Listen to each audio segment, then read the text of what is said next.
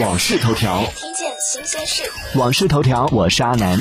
四月二十二号起，星巴克将在上海的超过八百五十家门店推出咖啡渣作为原料制作的吸管，并将其称为“渣渣管”。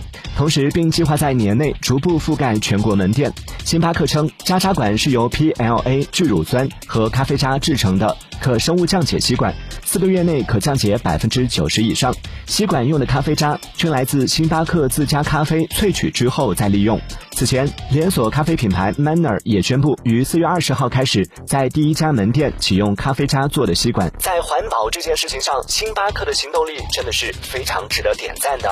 订阅关注网讯头条，了解更多新鲜事。